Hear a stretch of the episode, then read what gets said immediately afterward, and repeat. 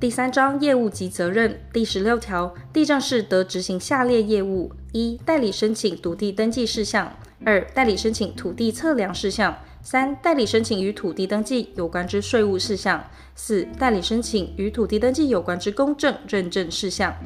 五、代理申请土地法规规定之提存事项；六、代理撰拟不动产契约或协议事项；七、不动产契约或协议之签证。八、代理其他与地政业务有关事项。第十七条，地政士应自己处理受托事务，但经委托人同意，另有习惯或有不得已之事由者，得将业务委由其他地政士办理。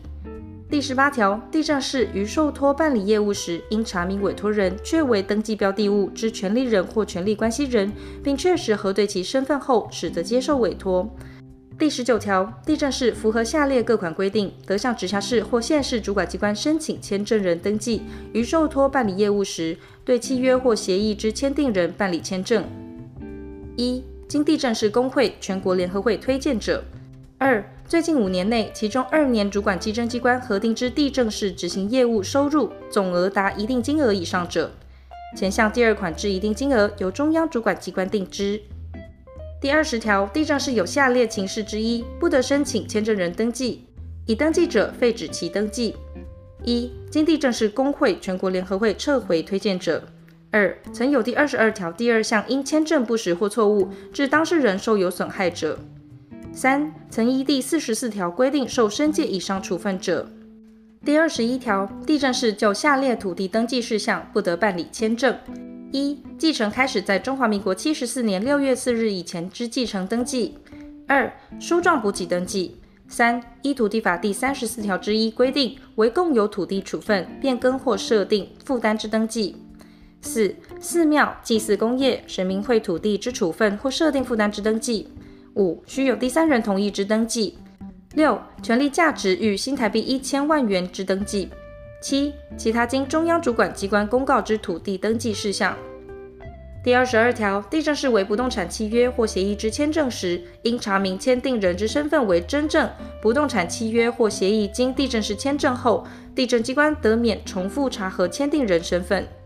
地政士办理签证业务前，应向地政士公会全国联合会缴纳签证保证金新台币二十万元作为签证基金。地政士办理签证业务，因签证不实或错误致当事人受有损害者，签证人应负损害赔偿责任。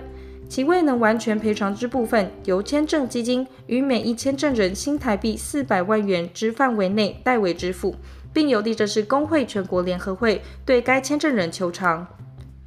前项有关签证责任及签证基金之管理办法，由中央主管机关定之。第二十三条，地政士应将受托收取费用之标准于事务所适当处所标明，其收取之委托费用应彻己收据。第二十四条，地政士接受委托人之有关文件应彻底收据。地政士受委托后，非有正当事由，不得终止其契约。如需终止契约，应于十日前通知委托人，在未得委托人同意前，不得终止进行。第二十五条，地政士应置业务记录簿。记载受托案件办理情形，前项记录簿应至少保存十五年。第二十六条，地政士受托办理各项业务，不得有不正当行为或违反业务上应尽之义务。地政士违反前项规定，致委托人或其他利害关系人受有损害时，应负赔偿责任。第二十六之一条，已登录之不动产交易价格资讯，在相关配套措施完全建立并完成立法后，始得为课税依据。第二十七条，地政士不得有下列行为：一、违反法令执行业务；二、允诺他人假借其名义执行业务；三、以不正当方法招揽业务；四、为开业、迁移或业务范围以外之宣传性广告；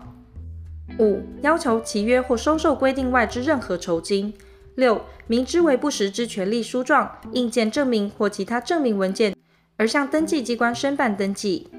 第二十八条，地政士执行业务所为之登记案件，主管机关或辖区登记机关认为有必要时，得查询或取阅地政士之有关文件，地政士不得规避、妨碍或拒绝。第二十九条，地政士受托向登记机关办理土地登记之送件及领件工作，得由其雇用之登记助理员为之，但登记机关认有必要时，得通知地政士本人到场。前项登记助理员应具备下列资格之一：一、领有地震士证书者；